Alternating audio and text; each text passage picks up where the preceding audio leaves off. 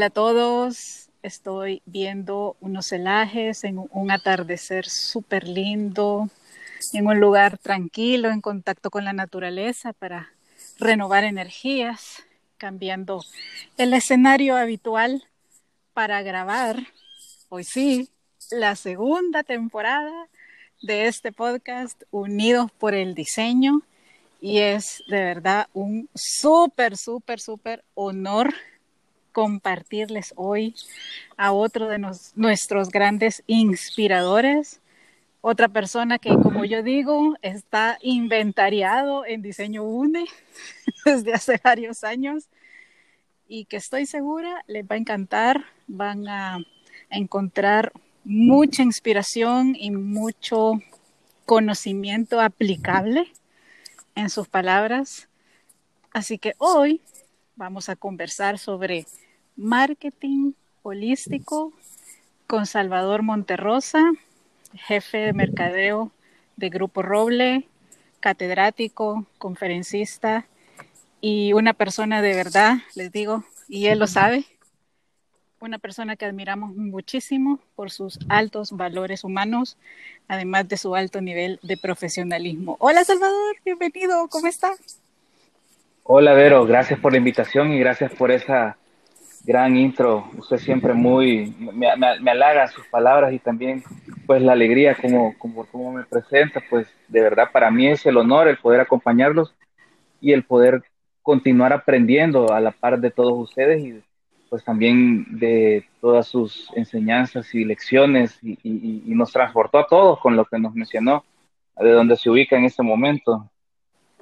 Ay, qué bueno, gracias. No, usted sabe que de verdad son, son palabras muy sinceras, se lo he dicho en distintos momentos, de diferentes maneras, en distintos lugares incluso, y, y de verdad es, es una presentación ganada y muy, muy merecida. Muchas gracias. A usted.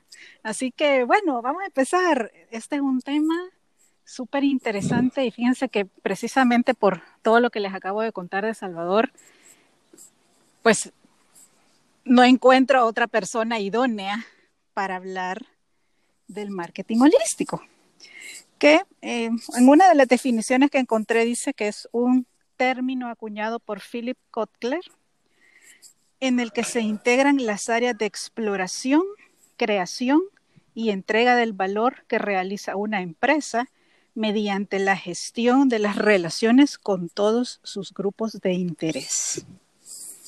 Hmm, luego vamos a ahondar en el tema, pero como ya es tradición en nuestro podcast, siempre la primera pregunta es dónde nuestros inspiradores o inspiradoras se autodefinen. Así que, ajá, Salvador, en cinco palabras, ¿cómo se describiría?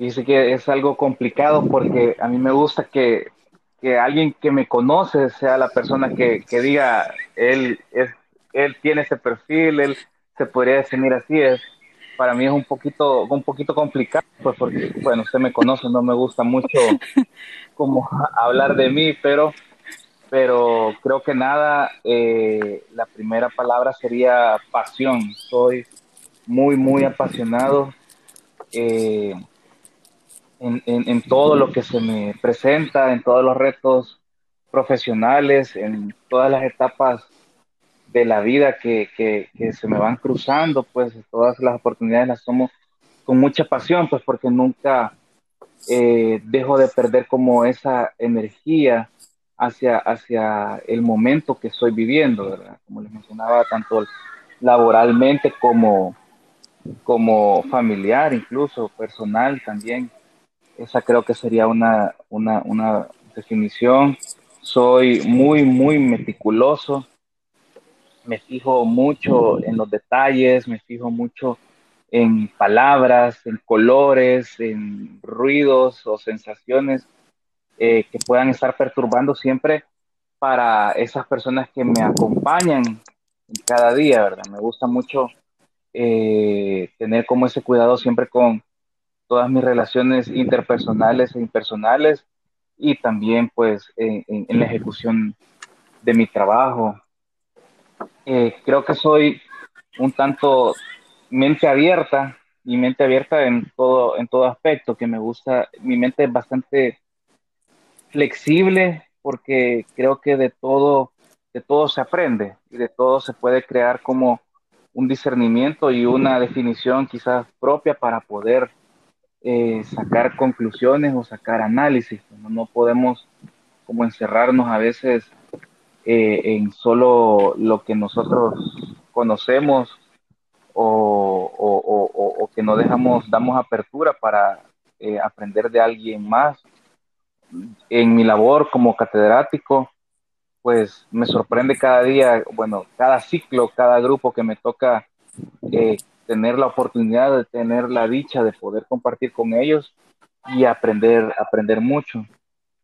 Me gusta hacer, eh, también creo que reflexiono mucho, de verdad, eh, mi mente, mi mente le gusta como analizar la situación, me gusta mucho disfrutar la experiencia, disfrutar como ese momento, me gusta reflexionar, ¿no? No, ya salirme quizás como del análisis duro, eh, ya apreciar como el momento. Y por último, esta sería la última, ¿verdad? Mi última cualidad, creo que Ajá creo que soy muy paciente. Soy muy paciente en varios sentidos y de que no me gusta irme con, el impulso. Si bien me genera pasión eh, todas las situaciones a las que me, a las que me enfrento, pues, pero eh, busco en el momento adecuado, guardo la paciencia de vida en cada situación para poder actuar. No, no me tomo toda una vida, ¿verdad? Pero sí trato de, interiorizar un poco más eh, y, estar un poco frío en la situación para poder dar mi, eh, mi mejor respuesta a lo que se venga. Excelente.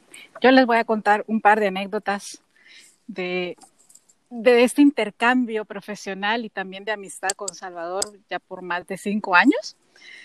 Eh, fíjense que las veces que hemos tenido la oportunidad de, realizar proyectos juntos, Diseño UNE con, con, Grupo Roble y algunos de los centros comerciales que, que también están dentro de su cartera de atenciones profesionales, no les miento, a veces me tardo más en llegar a la oficina de Salvador que lo que dura la reunión, pero la reunión es tan bonita, tan eficiente, siempre me he sentido bien atendida desde el vigilante. Quiero hacer esa acotación.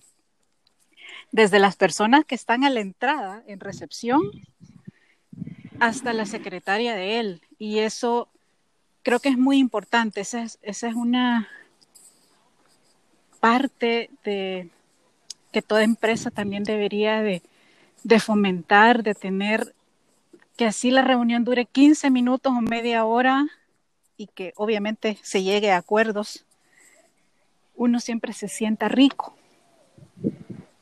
Y eso siempre, siempre lo he vivido. Y por otro lado, les digo, eh, Salvador maneja proyectos enormes. Yo les digo del lado de los centros comerciales, pero sé que son muchas más cosas. También he tenido la oportunidad de compartir en sus cátedras, más de alguna oportunidad, que ha sido súper rico. Y les comento todo esto porque si hay una persona que me consta que no se hace autopromoción, ese es Salvador. Así que lo voy a poner en jaque con la siguiente pregunta. Ok. Porque porque siendo alguien que promueve a otros, que promueve a los inquilinos de los centros comerciales, por ejemplo, o de áreas residenciales, etcétera, etcétera, si tuviera Salvador que hacer hacerle marketing de manera integral a Salvador Monterrosa, ¿qué destacaría?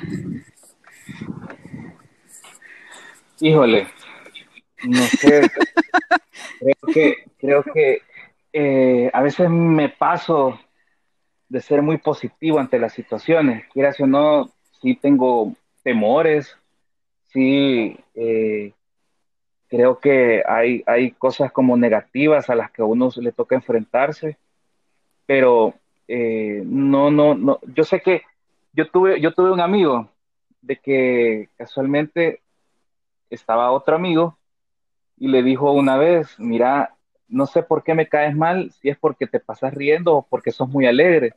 Y yo me quedé pensando, yo soy igual de alegre y soy igual de...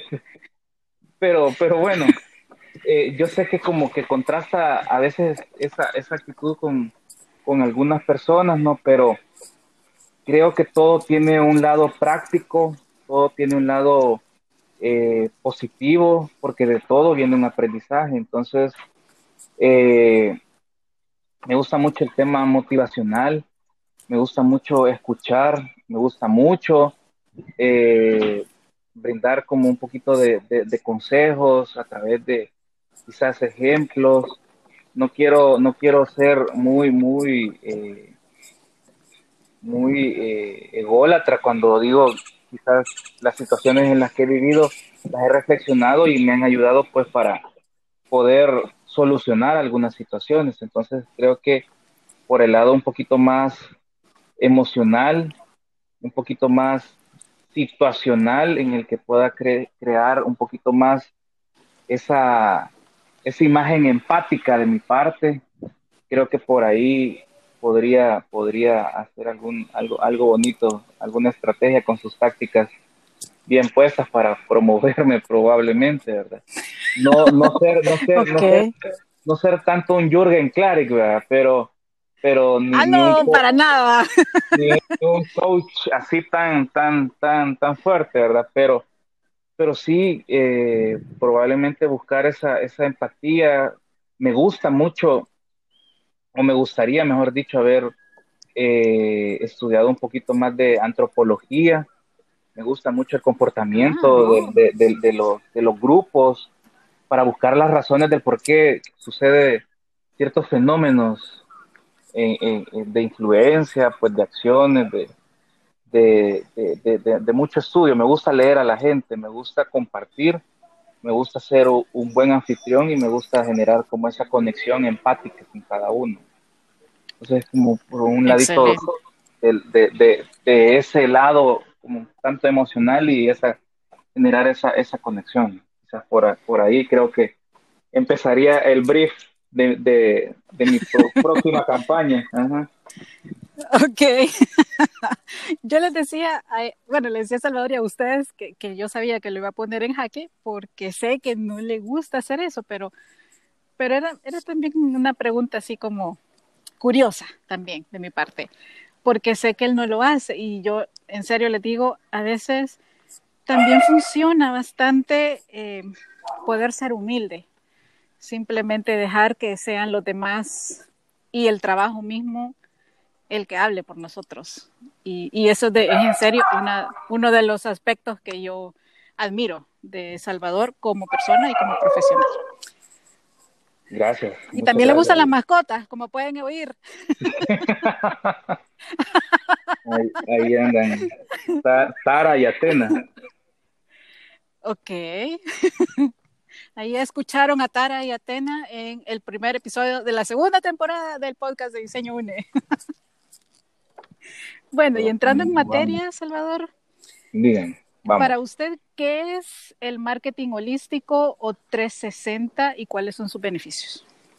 Lo, lo importante de este tipo de marketing y casi que, bueno, es, es la tendencia, ¿no? Y es, creo que vamos a partir de algo, algo muy, muy interesante que yo como comunicador de, de, formación y como mercadólogo por experiencia, y es de que eh, la comunicación comercial o institucional o de la vía que venga, ya no, ya no resulta de manera un tanto vertical, sino que es un poco más horizontal, porque ya tenemos como una interacción más continua y constante con nuestras audiencias y con nuestro público objetivo y con esos, eh, con esos segmentos en los que estamos expuestos. Entonces, eh, hay algo que a mí mi papá me decía y es de que un gerente que se queda atrás del escritorio toda la vida tiene las patas cortas, ¿verdad? Entonces, es como de estar ahí frente a, repito, a esa audiencia, a ese público, y es donde vamos encerrando todas esas eh, tácticas, todas esas estrategias que nos ayudan a generar ese valor, pues porque estamos involucrando y todo está circulando mucho, con mucho más empeño alrededor de nuestro, de nuestro usuario, alrededor de nuestros visitantes, alrededor de, también de nuestras audiencias internas, pues porque también eh, es, es, penoso pues de tener que, nuestros compañeros, nuestros e, equipos de trabajo que, que, son en los demás departamentos no sepan en lo que andamos, que no sepa qué es lo que está haciendo la, la, la, empresa o la institución y pues, como usted lo mencionaba, explorando todas esas tendencias en las que están generando ahora ya muy llamada como a dónde va la conversación eh, digital, ¿verdad? Y cómo, cómo nosotros nos estamos preparando para, para dar el siguiente paso eh, con, las, con las herramientas que tenemos a la mano o las nuevas que vayamos a implementar en una empresa, en una empresa comercial, el encargado pues es el departamento de mercadeo, si hay algunos de relaciones públicas, eh, algunos que tienen relaciones públicas o instituciones públicas, que sus encargados son sus eh, departamentos de comunicación. Y pues estar, eh, no, no, no solo vertir de arriba hacia abajo un mensaje mal estructurado, ¿verdad? Sino que un mensaje muy bien pensado, muy de fácil, que sea de fácil comprensión y de que vaya acorde en el medio que está consumiendo nuestro público. Entonces, eh, y estarlo conociendo, ¿verdad? Estarlo, estarlo eh, preguntando, estarlo eh, investigando, a dónde va. Esa es la gran facilidad que, que tiene ahora también, bueno, las redes sociales en las que nosotros podemos arrojar un reporte en, en Google Analytics y ya vamos viendo por dónde va la conversación y, identificando nuestras edades, zonas geográficas, eh, tiempos de sesión, interacciones que pueda generar eh, algún post. Entonces, eh, no podemos dejar de lado todas esas, esas situaciones diarias y casi que por hora de lo que está circulando alrededor de nuestra marca, de nuestra, de nuestra imagen. Ok. Hay muchos componentes que analizar. Yo creo, creería que cada vez más, pero eh, cuéntenos ahora, eh, esta es una pregunta compuesta en realidad, es, como un tres en uno, pero, pero yo sé que, que usted lo maneja. Em, ¿Cómo describiría el consumidor actual? ¿Es uno o son varios tipos? Y a partir de la situación mundial, ¿han evolucionado o se han estancado? ¿Qué, qué opinaría usted al respecto? Mire, a nivel, a nivel mundial, eh, creo que estaban un poquito más preparados, más informados eh, y más asiduos a consumir otras herramientas que en su momento pues ayudaron a, a mantener y a sostener un poquito más la economía. Y me refiero pues ya a un tema de e-commerce, ya a un tema de, de, plataformas digitales en las que podría tener el, al, cliente eh, presente en, el día y la hora que se le parecía conveniente, ¿no? Esto eh, abrió y dejó eh, pues muchas, muchas utilidades a, esas empresas dedicadas, pues bueno, Amazon en algunos, algunos sentidos, lo voy a traer al, al, país también, Hugo Hugo, que fue la plataforma de delivery que se pudo utilizar por un poquito más de cinco o seis meses, siendo casi que la, única, eh, eh, la única vía en la que podíamos nosotros poder eh, acceder a, productos que necesitáramos. Y si el consumidor no, no se ha estancado en nuestra sociedad, se estancó un poco, pero fue también porque no se le ofrecía eh, las herramientas, no se le comunicaba eh, la, forma como se debía. no se tenía tampoco una percepción eh, confiable, porque acá todavía tenemos como esa, esa, eh, ese rechazo a colocar los datos de nuestras tarjetas de crédito, tarjetas de débito, y que una, en una máquina, en un software, se haga el proceso de ese pago sin que nosotros estemos viendo, pues todo eso debía de haberse construido desde muchos meses o años o años atrás. Entonces, el empujón que ha sido la pandemia ha sido eh, de golpe, ha sido eh, ha sido como contrastante para algunos, quieras o no, también lo, no solo del lado comercial, sino que también del lado educativo. Eh, maestros con una gran experiencia, con un gran bagaje y un gran legado de conocimientos, pero que estaban anuentes a agarrar la computadora y, y, y, y, utilizarla como herramienta principal para seguir, para continuar, ¿verdad? brindando conocimientos, alumnos de que probablemente empecemos quizás por el poco acceso que se tenía a, un, a, a, equipo tecnológico, luego a redes eh, de conexión a, a la web, eh, tampoco la poca, la, la, la, el poco conocimiento de las plataformas como Zoom, Teams, eh, eh, Classroom, creo que es el otro, o Google Meet, para poder hacerlo. Entonces, fue de golpe, ¿verdad? Fue de golpe y está repercutiendo mucho en, en, varios sentidos. Pues hay algunos que sí lograron trascender en ese sentido, pues hay otros que están como todavía en ese camino y hay otros que los dejó el tren. Entonces, eh, no quiero hacer como una crítica como a la vieja escuela en general,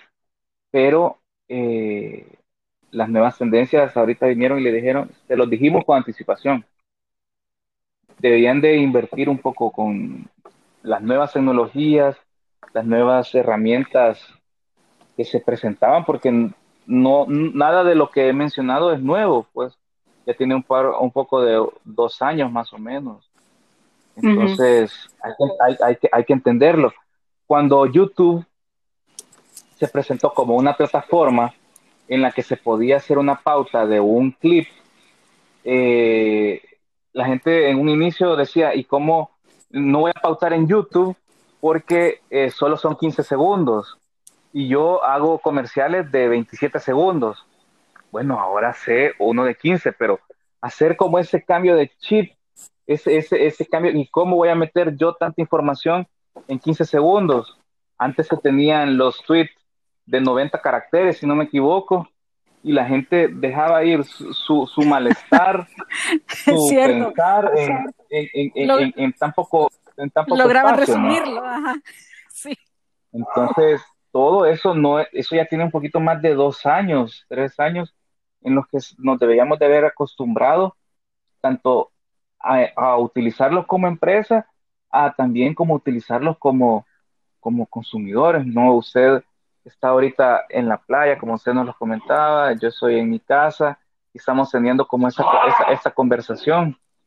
Antes hubiera sido un enlace telefónico, ¿verdad? Atado a un, atado a una consola probablemente, pues, pero, pero se, se acorta la distancia, se facilita eh, la comunicación y se presta a hacer mucho más.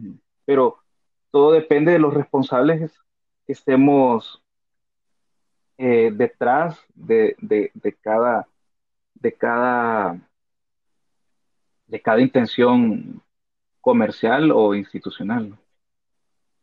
Exacto.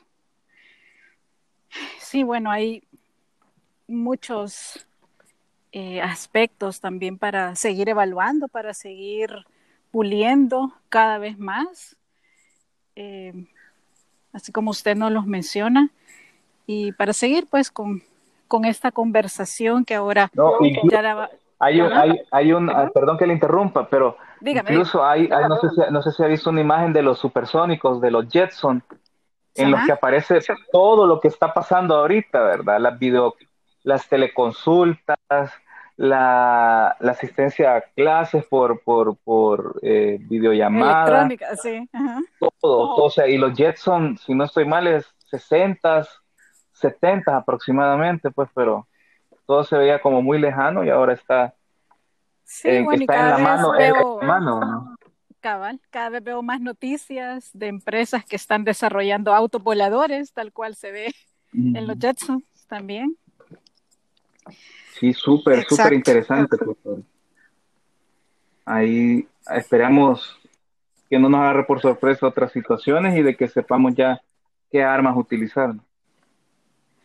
Así es, y, también que no dejemos de lado nuestro aspecto humano, ¿verdad? Que todos nuestros valores también se manifiesten y que no nos gane solo el afuera, ¿verdad? O la moda de lo que esté en el momento, o, el, o la ansiedad o el estrés, incluso el miedo o la parálisis por el miedo ante lo que suceda, ¿verdad? Porque, pues, así es. Bueno, hoy me voy a dirigir un poco más a la parte empresarial y ya que usted es parte de una corporación con una fuerte filosofía de trabajo, para las personas que no están familiarizadas con el concepto, ¿de qué se trata? Una filosofía de trabajo? Ah, respecto a eso, eh, bueno, de acuerdo a, aparte de los grandes estatutos que nosotros tenemos como Grupo Roble, es eh, gente, visión, pasión. Entonces ahí como que se encierra todo por lo que nosotros nos debemos, ¿verdad? Porque lo que nosotros mm. es, es, es algo, es nuestro norte, ¿verdad? Es nuestro, es nuestro objetivo principal. Eh, gente, visión, pasión, el, gente, pues todo el personal, todo, todos los personales del grupo. Eh, somos parte de, eh, del grupo que está también Excel, Automotriz, la Escuela Superior de Economía y Negocios, ESEN, FUSAL, eh, Solaire también, y no, eh, hoteles eh, Real Intercontinental, Real Hotels, creo que es, el grupo de, los hoteles y de, nosotros. Y de los resorts. correcto. Entonces, todos creo que estamos como muy estamos tenemos un lazo sentimental bastante fuerte con la empresa y es por todo lo que se transmite. Y no se diga nuestros inquilinos, nuestros, las nuestros clientes, nuestros visitantes. Entonces ahí ya vamos con uno de esos eh, grandes, grandes objetivos, ¿no? La visión también, ser líder, ser líder en todos los aspectos. Nosotros nos estamos capacitando, nosotros nos cursamos, nos cruzamos, mejor dicho, KPIs eh, anuales eh, que se van renovando, ¿no? Pues para poder alcanzar esas metas eh, y esos números que nos hacen pues trabajar siempre más eh, y la pasión, ¿no? La pasión en que cada momento de nuestras labores podamos continuar con esa misma energía ante cualquier situación. de mi parte son un poquito más de 1.200 locales los que, los que se tienen en los 10 centros comerciales y 10 centros comerciales que presentan situaciones distintas cada día. Sucede de todo cada día, no, no están los mismos, las mismas marcas, en algunos casos sí. No están las mismas personas, no están los mismos, los mismos encargados. Entonces, es una gran aventura, ¿no? Es una gran aventura en la que no tenemos que olvidar para qué estamos ahí, ¿verdad? Para qué nos han asignado qué responsabilidad y poder continuar, continuar, continuar con esa, con esa eh, con esos objetivos que se han cruzado. Entonces, creo que es una filosofía y es un modo de vida, casi que como nosotros nos movemos, todo siempre muy con, una energía muy buena, muy positiva y creo que eso fue parte de, también el gran reto por el que pasamos el año pasado. Nosotros, bueno, uno de mis KPIs es, es eh, la visita a los centros y el año pasado, ¿cuántas visitas tuve versus los años anteriores?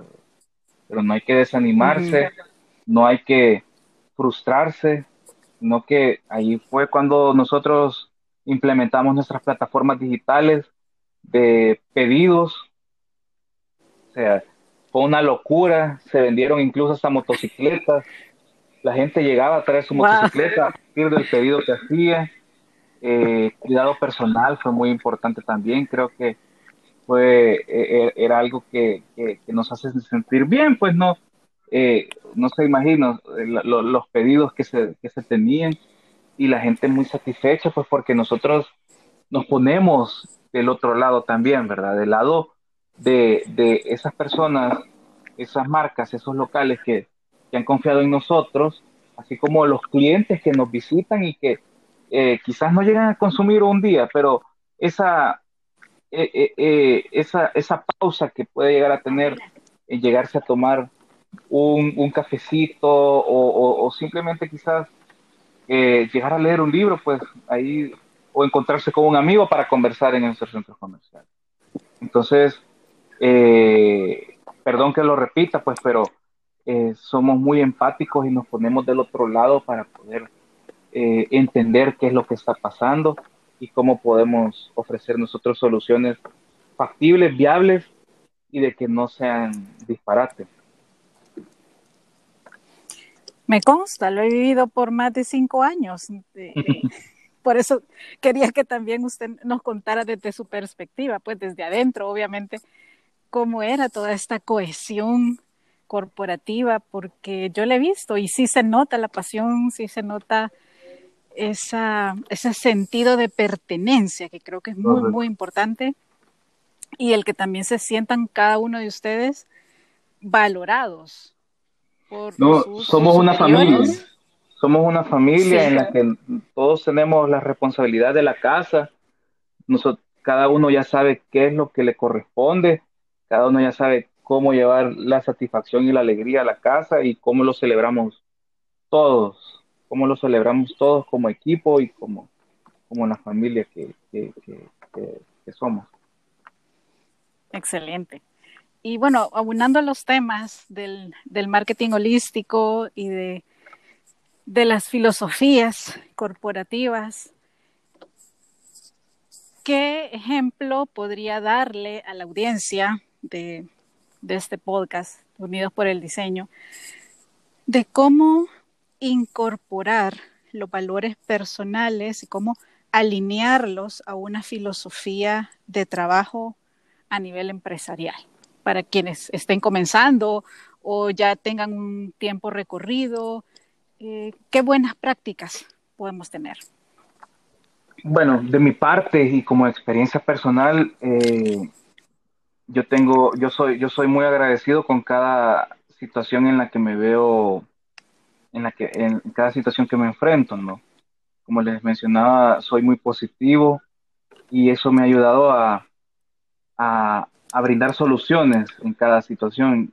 Eh, de mis primeros trabajos, yo paso estrés y canalizo el estrés o, o, la agitación o la ansiedad, pero la digiero de otra manera, pues, pero de mis primeros eh, trabajos, pues yo eh, era responsable de, producciones televisivas en vivo. Eh, ¿Y eso qué quiere decir? Que yo tenía que solucionar en una franja de, cinco comerciales eh, una situación que, se me haya presentado, ¿verdad? Dos minutos treinta yo tenía que ya tener una solución.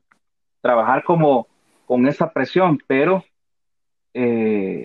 ahí meto mi pasión, ahí meto el aprendizaje, ahí meto también lo que escuché y lo que vi a mis mentores también realizar en qué momento, ¿no?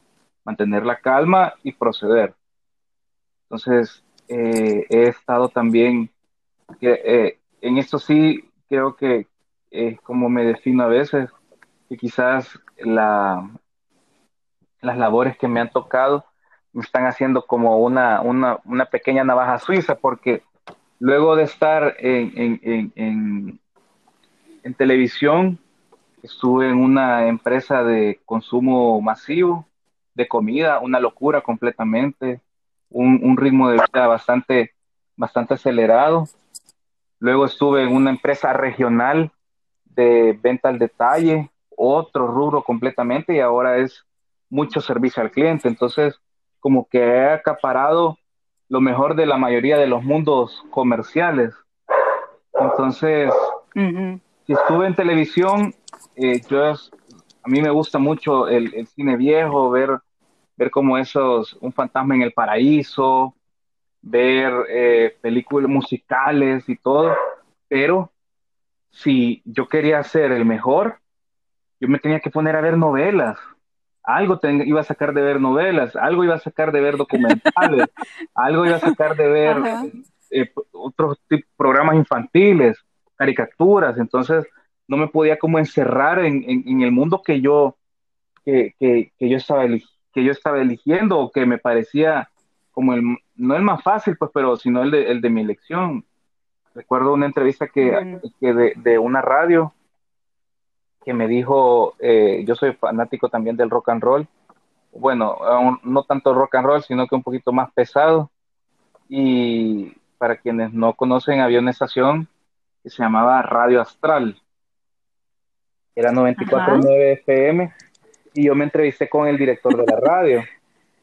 Y parte del grupo de la radio, pues estaban algunas eh, estaciones de corte de música banda o grupera, eh, o de salsa o de pop y todo, pero yo iba casi que con la bandera, con la bandera del rock a la, a la, a la, a la entrevista y me dijo, mira, me dijo, eh, no pensés de que porque me estás diciendo que te gusta el rock y sabes del rock, te voy a poner ahí, me dijo porque te puedo meter a otra, a otra, a otra, a otra, a otro formato de radio y tenés que rendir la misma, la misma, con la misma energía.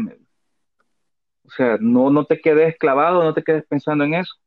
Y, y, y, chistoso porque no sé si me tomó como, como, como, como papá el comentario porque era un conocido de mi papá, la persona que me estaba entrevistando, era casualmente papá de otro conocido amigo mío y, y, me caló, me caló un montón. Creo que eso fue un poquito más de un poquito más de 18 años que, que pasé por esa situación muy enriquecedora. Hay algo, hay, hay, una comparación que, que, yo hago también y que se lo comento a mis alumnos de que eh, qué marca les gustaría a ellos gerenciar. Y voy a poner una marca de ropa ah, bueno, voy a poner una marca de motocicletas. Eh, yo quisiera ser el jefe de marca de Harley Davidson. Y yo le pregunto, ¿la, ¿la marca va a estar en ese momento y usted va a estar en ese momento que la marca lo necesite? O sea, ¿qué, tan, qué tanto se va a mover el universo para que usted, en eh, usted cuando diga, yo quiero estar en esa marca, lo va a lograr? Y si le sale a usted alguna marca como Serpento, que es como 25 mil dólares menos el, costo de, esa motocicleta, pero usted va a decir, no, no quiero, no quiero ser, eh, estar en Serpento, sino que quiero estar en Harley Davidson.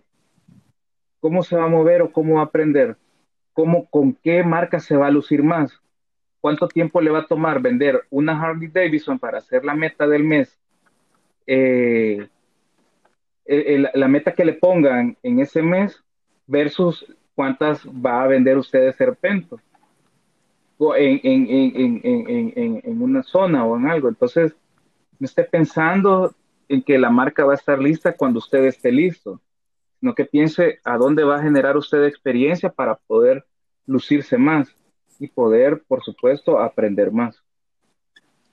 Entonces, hay que, hay que, hay que ubicarse, ¿verdad? Hay que plantarse y, y, y, ser consciente eh, en qué momento estoy de mi vida y qué voy a ofrecer yo para, para, para lucirme, ¿verdad? Para, para, para poder eh, tener como ese éxito eh, comercial o, o institucional.